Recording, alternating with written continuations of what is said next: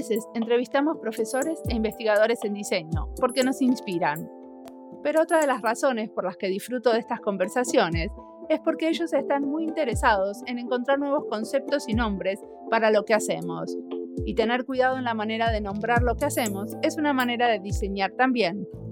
En este episodio vamos a hablar de conceptos como diseño cosmopolítico, de hacer tangible una ideología y del valor del fracaso. La charla es con Martín Tironi, un sociólogo chileno que hace muchos años investiga y enseña diseño. Hablamos de diseñar políticas públicas, de diseño inclusivo, incluyendo otros no humanos, de inteligencia artificial y de diseñar futuros. Mi nombre es Mariana Salgado, esto es Diseño y Diáspora.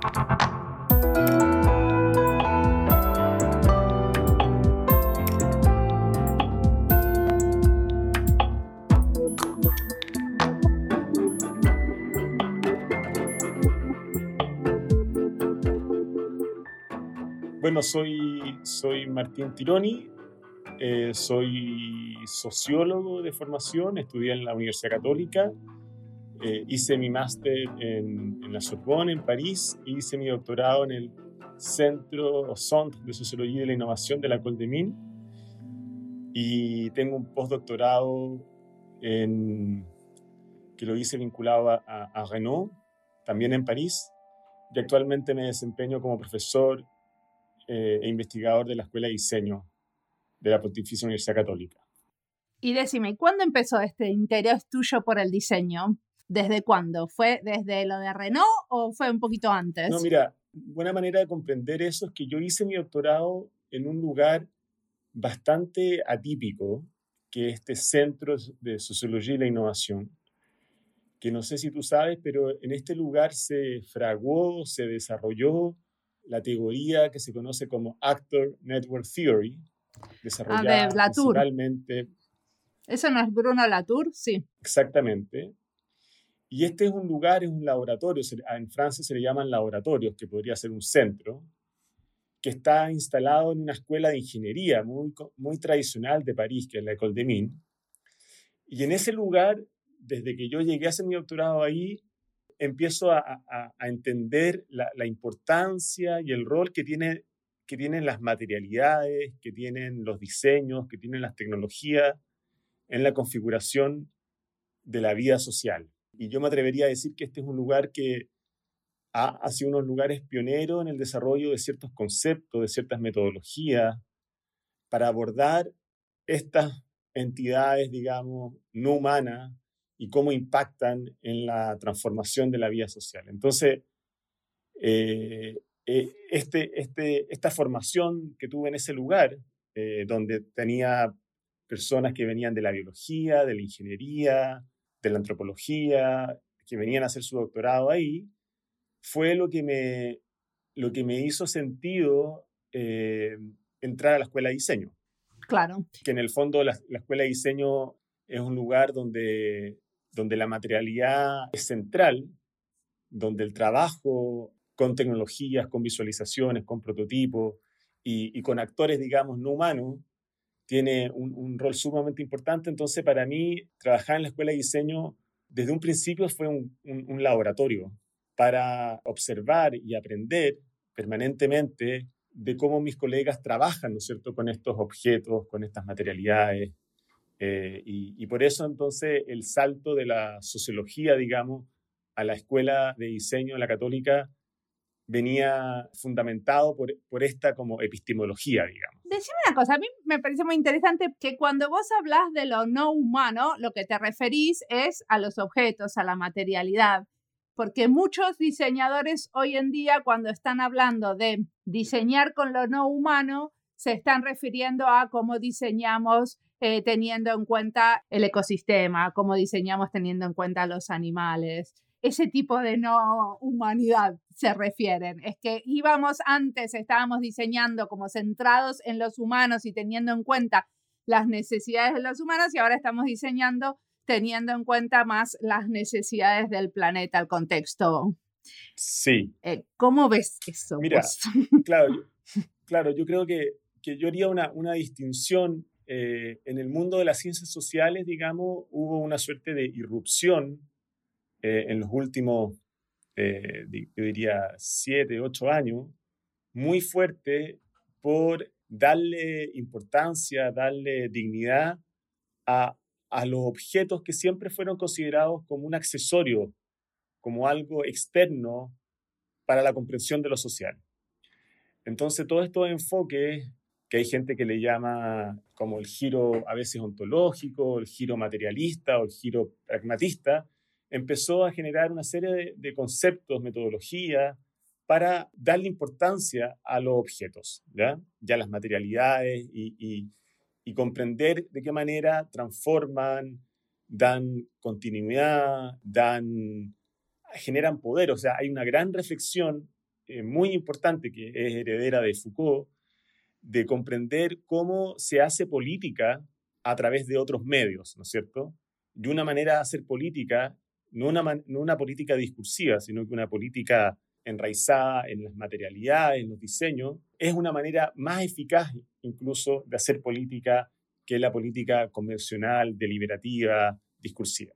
Eso por una parte. Ahora, lo que tú eh, refieres respecto a, a, a, perspectivas en diseño que están trabajando con lo humano, eh, eso es un, es un, giro en el que yo obviamente estoy abogando hace mucho rato con, con algunos colegas, sobre todo con, con Pablo Hermansen, en donde efectivamente estamos tratando como de cuestionar e interrogar los límites que tiene el Human Centered Design. Y, y, como, y como tú sabes, el Human Centered Design ha sido como el axioma más importante, eh, más, digamos, eh, usado y, difundido en distintos, no solamente escuelas de diseño, sino también en, escuelas de, de, de, economía, que nos dicen, ¿no es cierto?, con mucha razón, que tenemos que comprender, antes que nada, los anhelos que tienen, que tienen los usuarios, que tiene el consumidor, eh, teniendo que asistirlos, ¿no es cierto?, eh, respondiendo a sus necesidades por medio de soluciones, de productos, de servicios que se adecúen de la mejor manera a, su, a, su, a sus modos de vida. Entonces, de alguna manera, lo que, lo que hemos estado trabajando, eh, que nosotros llamamos diseño cosmopolítico, y que te lo puedo explicar más adelante en, la conversación. O ahora. O, ahora también. Eh, es que este diseño, en el fondo, Human Centered Design, tiene un, un sesgo antropocéntrico, tiene un sesgo, me atrevería a decir, productivista, eh, en donde se se parte de la base de que el buen diseño solamente es el diseño que, eh, que se centra, ¿no es cierto?, en esas necesidades del humano y, y, la ecología de actores que circundan a ese humano pasarían a ser como un telón de fondo que se da por sentado. Y, y, con la, y nosotros, en el fondo, con el desarrollo de este concepto de diseño cosmopolítico, lo que buscamos es decir, ya no podemos seguir pensando en un diseño que se centra en el club de los humanos, además humanos casi siempre de cierto perfil, blanco, eurocéntricos, y necesitamos, eh, y como Isabel Stengers, que es la filósofa que acuña este concepto y que después lo toma Bruno Latour, dice que en el fondo el concepto de cosmopolítica lo que busca es explorar formas de expandir la comprensión que tenemos de la política, la política entendida habitualmente como un lugar donde se gestionan decisiones entre humanos y para humanos, y cómo podemos explorar formas de hacer política incorporando, incluyendo al debate otras expresiones más que humanas, otras agencias, otras voces. Muy bien, entonces, hasta ahora ahí estamos de acuerdo y para eso necesitamos este concepto de diseño cosmopolítico porque nos ayuda a incluir esas otras voces. Y después vos estuviste trabajando en hacer prototipos. Y, incluso creo que estuve leyendo por ahí algo sobre prototipos como dispositivos cosmopolíticos. ¿Qué sería eso? ¿Me decís, me contás un ejemplo? Eh, mira, básicamente es una investigación que hemos estado desarrollando hace ya más de cinco años, en el cual desarrollamos prototipos para eh, animales que habitan en zoológico. Y de alguna manera lo que proponemos es como sacar al prototipo de los usos habituales que, se le otorgan o que, la, que la cultura del diseño le ha otorgado eh, predominantemente. No quiero decir que todos los investigadores. Como tú sabes, como generalmente se entiende el prototipo como una manera de probar, ¿cierto? Comportamiento, antes de...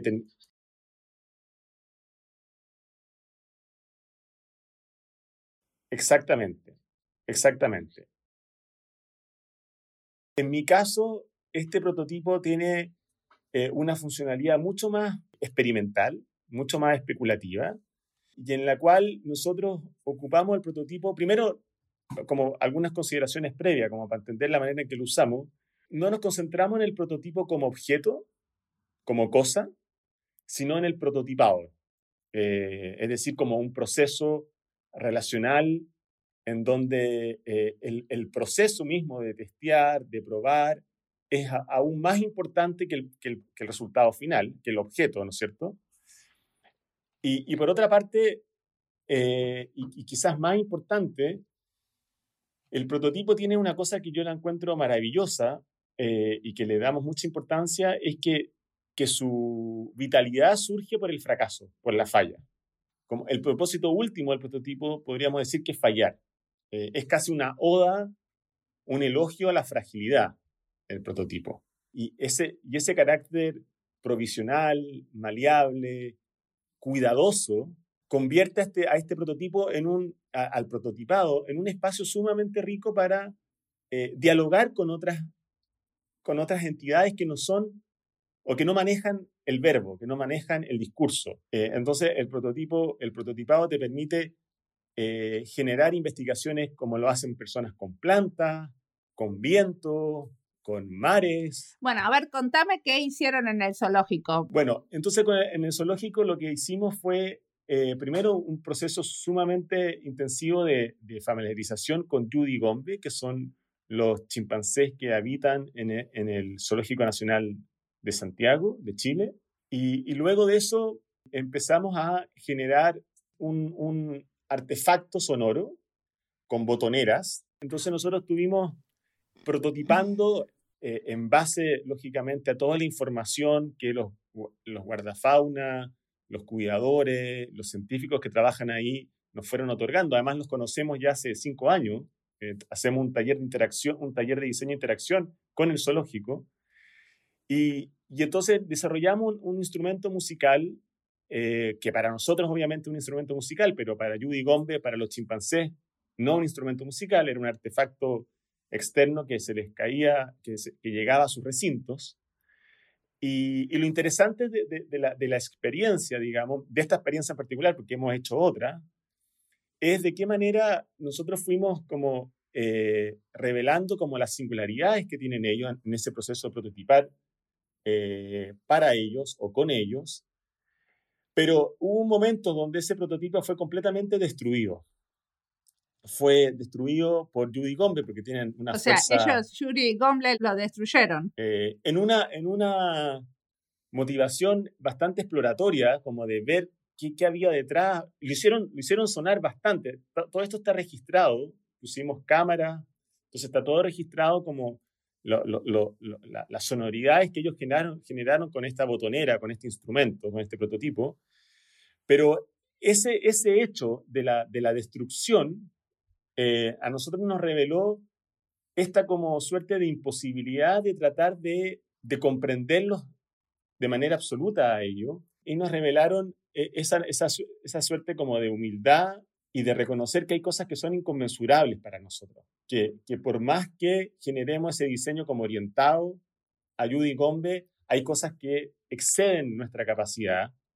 Y una de las lecciones que sacamos de, esto, de este trabajo y que, lo, y que lo estamos desarrollando, ya, salió un artículo, es la necesidad de reconocer el equívoco, que es un concepto que tomamos de Viveros de Castro, eh, o la equivocación. Pero no puede ser que se les cayó el, el, prototipo, que en realidad no lo querían tirar o que, que, o sea, se terminó rompiendo por la fragilidad del prototipo, ¿no? Porque por la incapacidad de comprensión, no sé, eso es una, es una interpretación. Claro, al final. o sea, es una interpretación, pero lo que está claro para nosotros es que muchos de nuestros supuestos o premisas con las cuales estábamos diseñando se, se, fueron al suelo. Porque ¿cuáles eran las premisas? O sea, ustedes querían diseñar un, elemento para hacer música o, entender que era la municipalidad, la musicalidad para, para ellos? ¿Qué era, ¿Cuál era? Queríamos, queríamos, queríamos validar la hipótesis de que ellos tenían cierta capacidad de generar sonoridad y de entretenerse con ella y de explorar con ella y, y finalmente querer al objeto, quererlo. Pero todo esa, todas esas premisas, digamos, me atrevería a decir bastante antropocéntrica, se fueron al suelo, se vieron completamente frustradas, e, esa, esa como utopía de encuentro entre humanos y, no humanos, y a los dos meses de experimentación el objeto fue destrozado, y más allá de las razones como causalistas que podemos otorgarle a, a ese hecho, nos quedamos con eso que te comentaba antes, digamos, esa suerte como de humildad y de reconocer que siempre que diseñamos tenemos que considerar que eso, eso otro que, que, está ahí al frente nuestro nos excede en, cierta, en, cierta, en cierto sentido. Bueno, pero también, ¿cómo consideran. Ustedes están armando un proceso y el proceso en sí, como vos decís, es válido como proceso o como exploración. Pero a la vez ustedes deciden armar ese proceso en un lugar como el zoológico, ¿no? Donde tienen los animales en cautiverio, y donde no necesariamente los animales están como en su contexto natural. ¿Cómo, cómo lo ven eso? Sí, una, una, buena pregunta, porque siempre nos han, nos han de alguna manera cuestionado ese hecho de que lo que yo te diría es lo siguiente, es que eh, efectivamente el, zoológico es un lugar, yo te diría, de, de, fabricación de especies distintas a las que vivirían en el cautiverio eh, natural, digamos, entre comillas, ¿no es cierto? Son son animales y especies que tienen rutinas de vigilancia, tienen rutinas higiénicas, tienen rutinas de visitantes, de, niños, de alimentación, o sea, son, son animales urbanos los animales del zoológico. E incluso hay un taller de diseño de la Universidad Católica que les hace artefactos, que es el curso que realizamos con Pablo Hermansen, para responder a sus necesidades. Entonces, nosotros obviamente partimos de la, de la premisa de que el zoológico como lugar, más allá de las consideraciones éticas en términos de que es un lugar que no debería existir y que los animales deberían estar libres y fuera de, de, celdas o, de recinto, más allá de esas consideraciones, nosotros consideramos que el zoológico es un lugar que permite reaprender de manera muy situada y muy contextual cómo podemos vincularnos con estas otras entidades, con estas otras especies. Entonces nosotros consideramos que estas experimentaciones que hacemos con Judy Gombe son maneras de pensar estas formas de más inclusivas, relacionales, de vincular humanos con, en este caso, eh, animales. Es interesante el tema. Bueno, pero cambiemos de tema. Lo que, lo que te quería preguntar, vos hablas de estos eh, prototipos eh, cosmopolíticos. ¿Cómo los ves de diferente? O sea, ¿cómo vos ves diferente el concepto de prototipo y de experimentación y de piloto? Porque eh, cuando vos, vos, otra parte de tu investigación tiene que ver con políticas públicas. Y sabemos que cuando se habla de políticas públicas hay una parte muy grande de la investigación, por lo menos en las ciencias sociales, que, se, que en vez de hablar de prototipos, se dedica a investigar el rol de la experimentación. Sí, sí, súper súper interesante tu pregunta. Mira, eh, mi, mi, impresión, eh, bueno, como te dije antes, yo tengo una suerte de fascinación por la idea de prototipo. Eh, es como un elemento que no solamente en el plano práctico, sino que en el plano teórico me, me fascina por sus cualidades investigativas y especulativas Ahora, tratando de responder a tu pregunta, que es compleja, efectivamente hay una suerte de expansión de la idea de piloto, laboratorio, prototipo en el mundo de las políticas públicas. Pareciera ser que ese lenguaje que viene del mundo más proyectual del diseño invadió las maneras de pensar, ¿no es cierto?, políticas públicas y la creación de prototipos se transformó en una manera de, de empujar ciertos hábitos, ciertos comportamientos, eh, como le llama el, el, lenguaje el nudging, ¿no es cierto? Empujar. Empujar, exactamente. Entonces, antes de, de, estabilizar un producto o antes de estabilizar una política eh, y hacer tangible una ideología, podríamos decir, se generan proyectos que permitan probar y de manera muy importante, diría yo, demostrar, ¿no es cierto? Demostrar, es decir, es posible. Muchos prototipos públicos de, peatonalización de un, lugar, de, señalización, tienen también esa función demostrativa.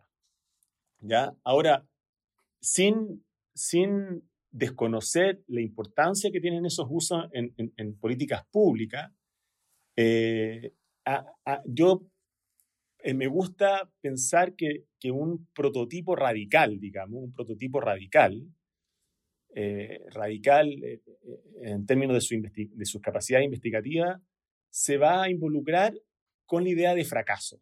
Porque lo que yo veo en el plano de las políticas públicas muchas veces es que se usan los prototipos, pero para validar cosas preseteadas, cosas que ya se sabían de antemano. Bueno, mucho, mucho de lo que pasa, yo trabajo en el sector público, ¿no? En Finlandia, no sé si sabes, pero una, una de las razones por las que pasa esto es que muchas veces desde, em, desde el gobierno es muy difícil hacer esto de, como vos lo llamás, prototipos radicales eh, que, quieren decir que hay mucha posibilidad de falla porque estamos hablando de hacer cosas con la plata de la gente. Y hay como mucha responsabilidad y ética alrededor de cómo usamos la financiación pública.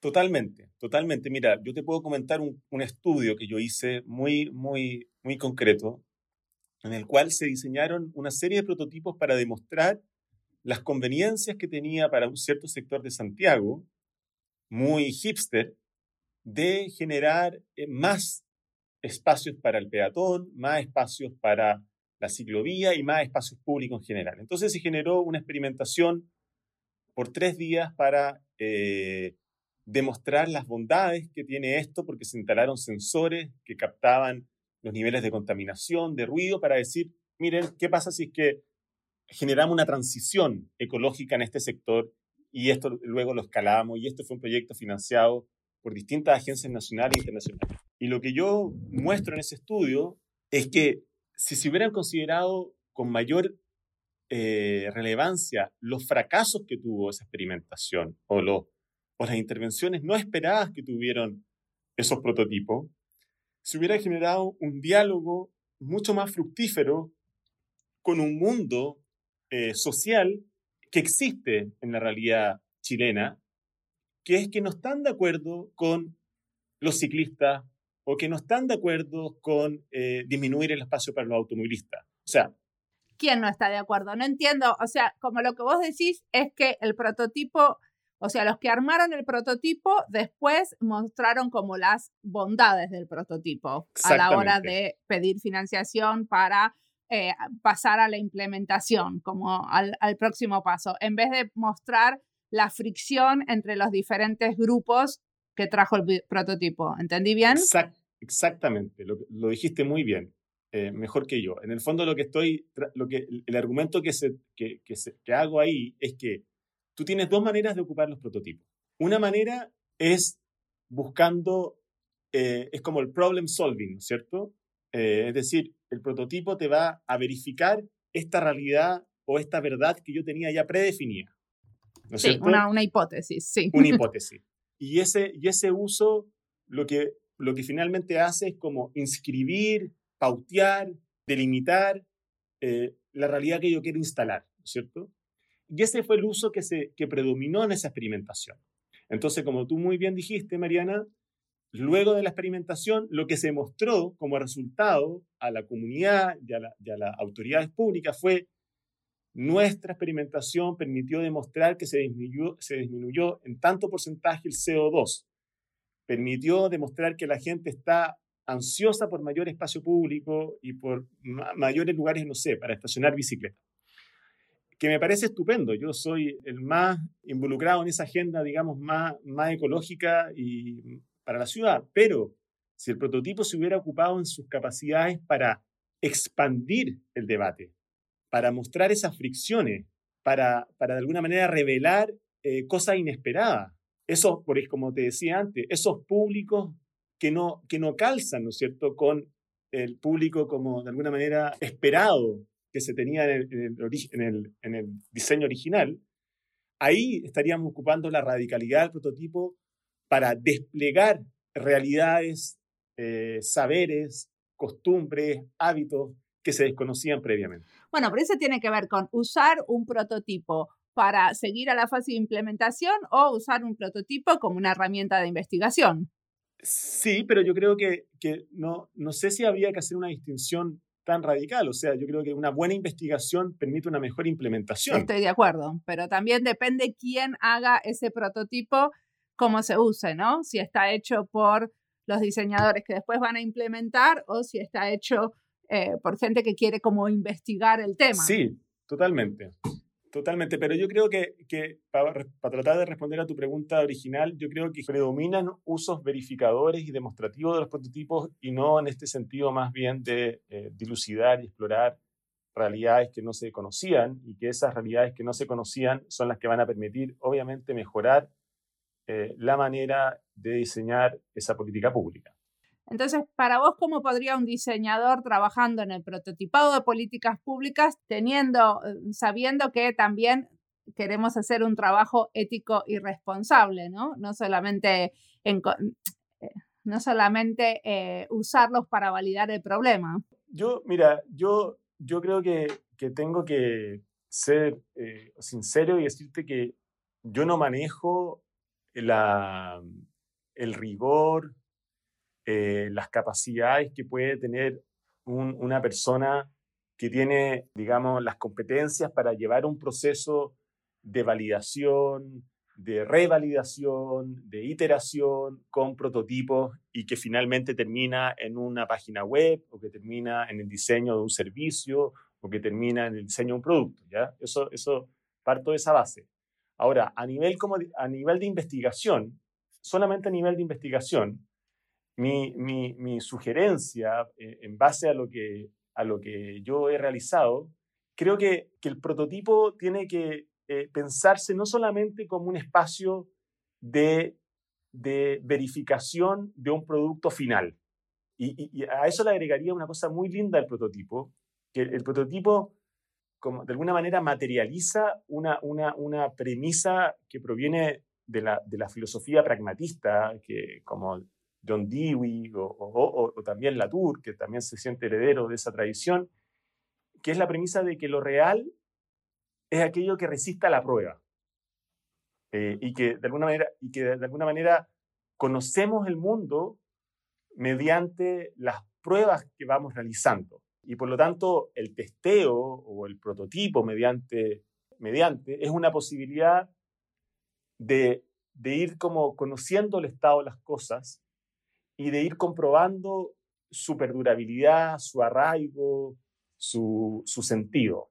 Eh, y, de manera más radical, eh, eh, como antes de, las, antes de las pruebas, antes del testeo, antes del prototipo, no se sabe cuáles son las cualidades de, de, ese, de esa persona, de ese objeto, de esa entidad que estamos de alguna manera dialogando. Entonces, eh, mi, mi, a, lo que yo apunto, digamos, es considerar al prototipo en estas cualidades nos permite abrir los mundos con los cuales dialogamos, no cerrarlos, no adelantarnos con la solución, sino más bien quedarnos por un tiempo con los problemas, como dice eh, eh, Haraway, y tratar de generar prototipos de escucha que hagan honor, ¿no es cierto?, a esta como fragilidad inherente que, que ellos contienen.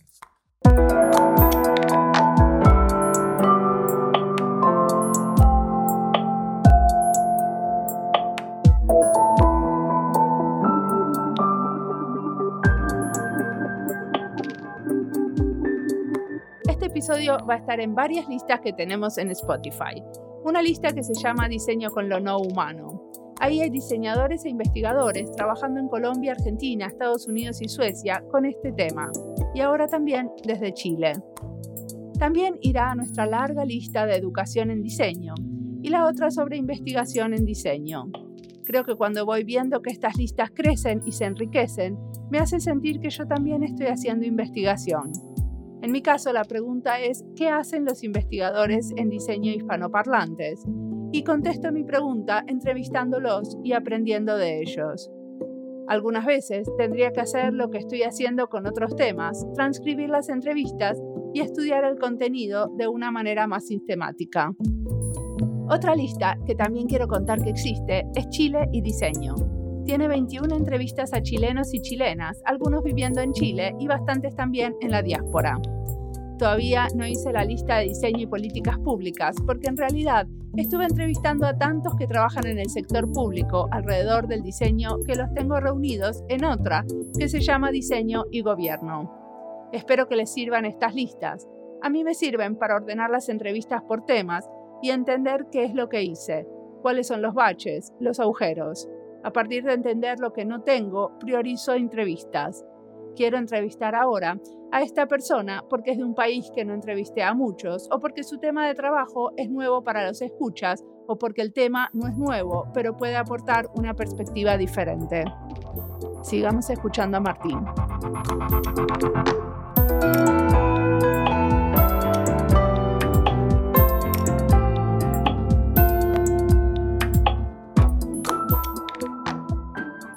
Hablaste de especular. Entonces, cuando uno habla de especular, me sale normalmente empezar a hablar del futuro, ¿cierto? Y, em, y últimamente parece que estás investigando esto de cómo podemos, em, cómo podemos entender el futuro. Eh, sí, efectivamente, otra de mis líneas de investigación que no hemos mencionado fuertemente tiene que ver con la relación entre, la relación entre tecnologías digitales, diseño y sociedad. Y mi último proyecto tenía que ver con, los procesos que se llaman de datificación, ¿cierto? esta capacidad de ir transformando en datos distintos eh, fenómenos o, o, o, eventos del mundo social, ¿no es cierto? Ese proceso de datificación o que también se llama de algoritmización de diferentes dominios de la sociedad. E, en ese plano, yo me, he preocupado bastante de, tratar de, comprender cuáles son los futuros que se promueven por medio de estas tecnologías. Pensemos en el desarrollo de la inteligencia artificial que está prometiendo y promoviendo la automatización de tareas complejísimas eh, y que el humano no podría realizar.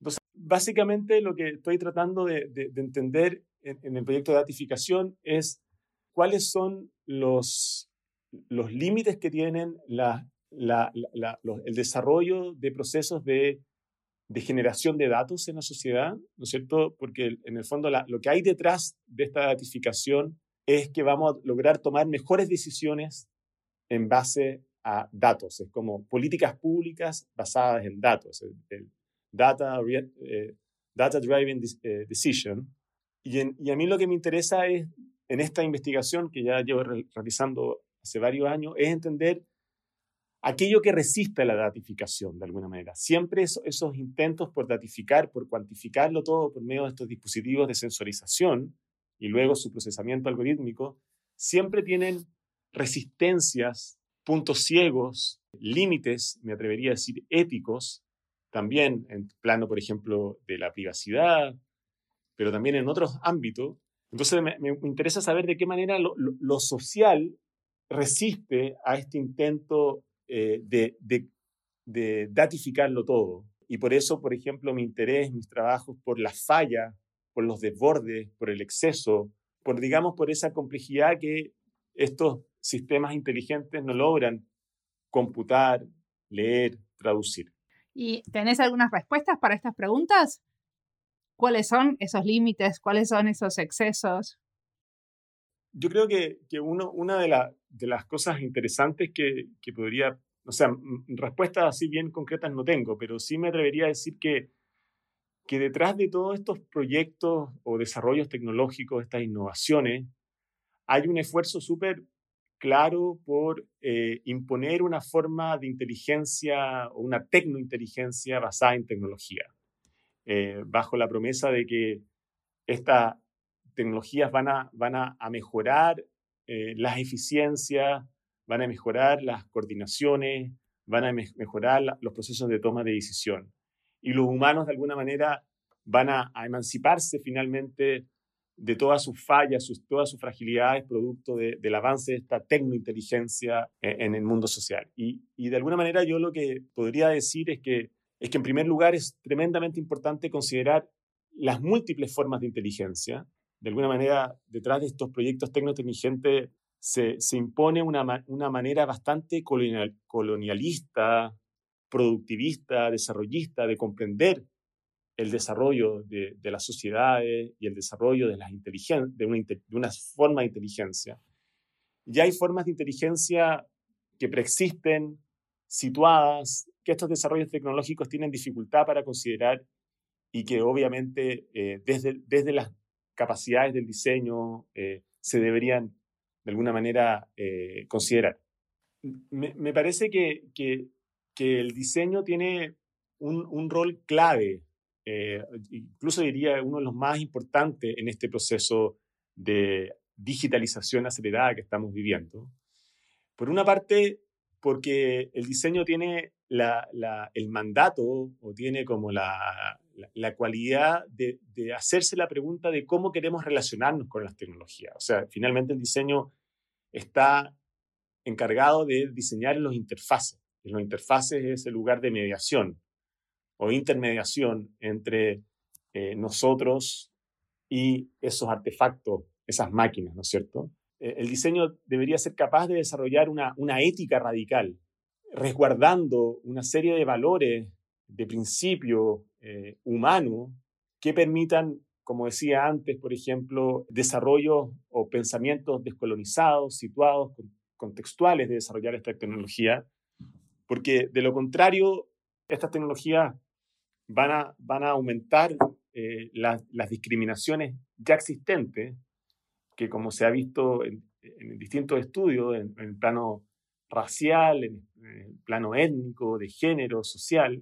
Entonces, eh, creo que, que, el diseño y que hay muchos investigadores que están trabajando en ese plano eh, deberían de alguna manera combatir, no sé si es muy fuerte, esta opresión algorítmica que la datificación de la vida social tiene como contrapartida que nuestra vida social se capitaliza, porque transformar la vida social en dato es también la capacidad de manipular ese dato y transformarlo en un bien. Pero por otra parte, me gustaría mencionar otra cualidad del, del, diseño en este plano y que, y que, tiene que ver con el proyecto eh, que, que, me acabo de, de adjudicar, que es un proyecto que se llama Diseño de Futuros en la era de la inteligencia artificial. Y es que, dada la naturaleza como profundamente que tiene el diseño, su naturaleza proyectual, ¿no es cierto? O sea, como que yo me atrevería a decir que en el ADN del diseño está esta capacidad de actuar en el presente para construir, para construir una, una, una realidad futura que desconocemos, o sea, no sabemos cómo va a ser. Me parece que eh, el diseño tiene que entrar en la disputa, en la manera como se están diseñando estos futuros tecnológicos. De alguna manera, eh, el diseño tiene que hacerse responsable de esta premisa de que eh, el, diseño, el, futuro no es algo, no es una entelequia, digamos. No es algo, no son solamente anhelos de la cabeza de, las personas. Eh, el futuro es algo que siempre se construye políticamente desde un presente pero la realidad, o sea, hay, hay algo que a mí de todo esto me, o sea, hay algo que obviamente que estoy muy de acuerdo, que queremos que el, que, que, eh, el diseño futuro se, eh, el, el futuro se diseñe, ¿cierto?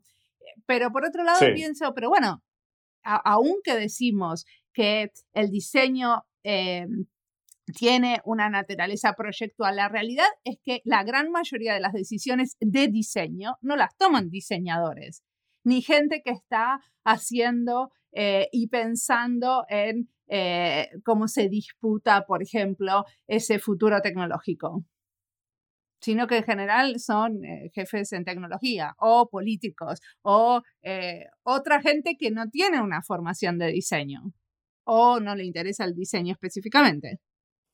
Sí, mira, estoy, estoy, estoy de acuerdo contigo, Mariana, pero yo me atrevería a decir que, que si es que si bien el diseño quizás no llega a ese punto de tomar la decisión de cómo van a ser esos futuros, porque hay otros, eh, digamos, saberes o otras instancias donde se toman esas decisiones. Pensemos en Silicon Valley.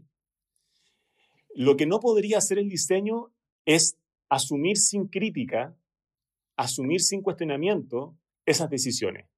Estamos en la implementación la gran mayoría de las veces. Estamos en eh, diseñar el servicio, pero el servicio se diseñó después de diseñar el programa de gobierno, después de diseñar la estrategia. El que toma la decisión sobre la estrategia no es, o sobre un programa de gobierno, no es un diseñador. Pero asumiendo lo que tú dices es, es así, que el diseñador está en la, en la punta del vagón y no tiene incidencia, digamos, en el proyecto, ¿no es cierto?, del desarrollo tecnológico, o no tiene en la intención. asumamos lo que tú dices como cierto, que yo, como te dije antes, lo pondría entre preguntas, habría que eh, eh, mostrar eso. Eh, lo, que yo, lo que yo le pediría al diseño es que no se consideren como la punta, como la, como la, la cola del vagón, digamos, como como, como, el saber que le pone forma o el saber que le pone color o el saber que le pone como usabilidad solamente y decir, bueno, las decisiones no las tomé yo y considerar que esa forma, ese color, es, ese trabajo que hace el, diseñador en esa instancia es constitutivo en la, en, la, en la posibilidad de generar relaciones más éticas, más inclusivas, no discriminatorias con el, con el mundo social. Me parece que, y, acá me tomo, por ejemplo, de, este concepto de, Tony Fry, que me parece sumamente importante, esta suerte como de desfuturización en la que estamos eh, cayendo, en donde se generan futuros eh, preseteados, futuros, como tú decías, configurados y programados desde ciertos lugares poderosos y se cancela la posibilidad de pensar, de diseñar, o se suprime la posibilidad de acceder a futuros contrahegemónicos, alternativos, que permitan acentuar valores democráticos. Muy bien. Eso estuvo bueno. a veces te contradigo para, para que salga algo bueno. Decime una cosa, eh, ¿qué estás leyendo ahora que te, que te inspire, aparte de Tony Fry? He estado leyendo bastante eh, a, a, Emmanuel Coccia. Emmanuel Coccia es un, es un filósofo franco-italiano, digamos, o sea, que trabaja en, en la EHSS en, en París, pero es de origen italiano, y que ha venido desarrollando una reflexión tremendamente potente e interdisciplinaria sobre eh, las relaciones multiespecíficas, las relaciones multiespecie.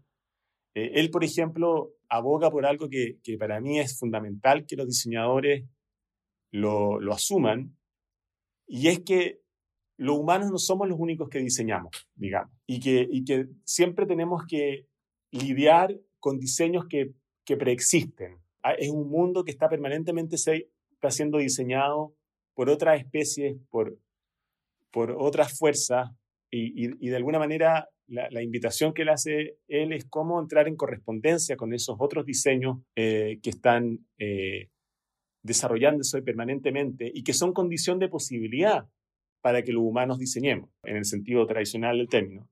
Bueno, y él tiene un libro que, que, que, estoy, que, que estoy leyendo que se llama eh, la vida de Plon, la, la vida de las plantas, una metafísica de la mezcla.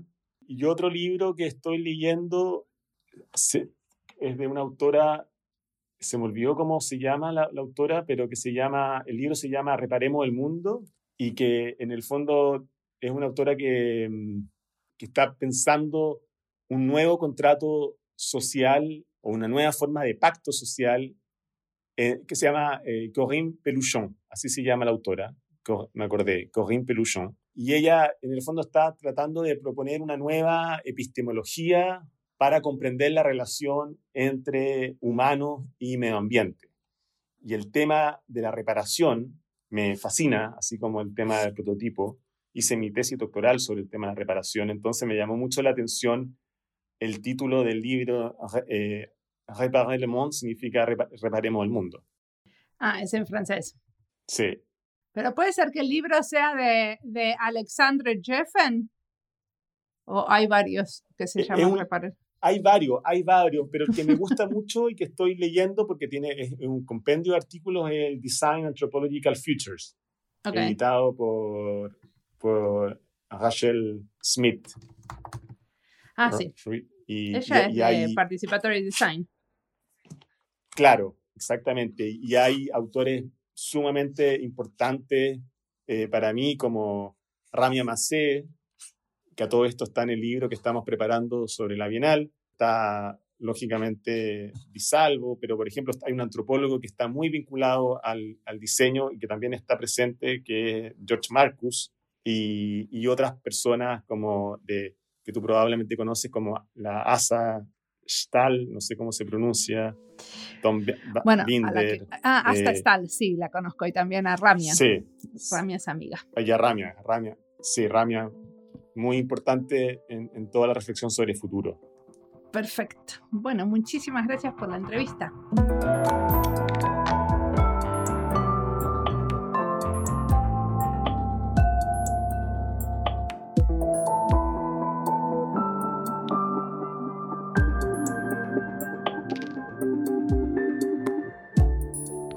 Cosas de las que menciona Martín que me quedaron picando y es difícil elegir una para cerrar esta entrevista. A mí me interesó especialmente el tema del prototipado de políticas públicas, cuando la intención es generar un debate. Me gusta conceptualmente la idea que podamos hacer leyes provocativas, probarlas y con eso entender más las consecuencias de lo que se va a implementar. Trabajando en un ministerio y participando constantemente en la confección de políticas públicas, me gustaría mucho tener esa oportunidad. Creo que escuchar a otros que lo hicieron es una manera de armarse de confianza y recolectar experiencias que pueden hacer posibles nuevas maneras de trabajar.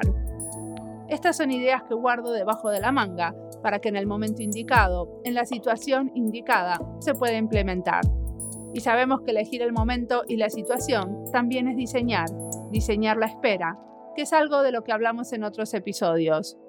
Una buena idea tiene que poder esperar al contexto y los actores favorables para ser implementada. Mientras espero, disfruto la primavera, que está llegando al norte ahora. Estamos en un momento de esperanza, donde empezamos a hablar de cómo se puede abrir el país, cómo de a poco se van a permitir más reuniones sociales y hasta quizás se abran los restaurantes y los teatros. Volver a ver amigos invitar a gente a la casa, eso me da alegría. Todavía no es tiempo de festejar, pero sí de tener ilusión de que todo será mejor en un tiempo y la espera se hace más amena. Como siempre, la música del podcast es de Antonio Zimmerman. El diseño de sonido es de Andy Fechi. Este podcast está publicado con licencias para el bien común con atribución. Esto fue Diseño y Diáspora. Pueden seguirnos en nuestras redes sociales en YouTube, Instagram y Twitter o visitar nuestra página web diseñodiaspora.org. No olviden recomendarnos. Nos escuchamos en la próxima.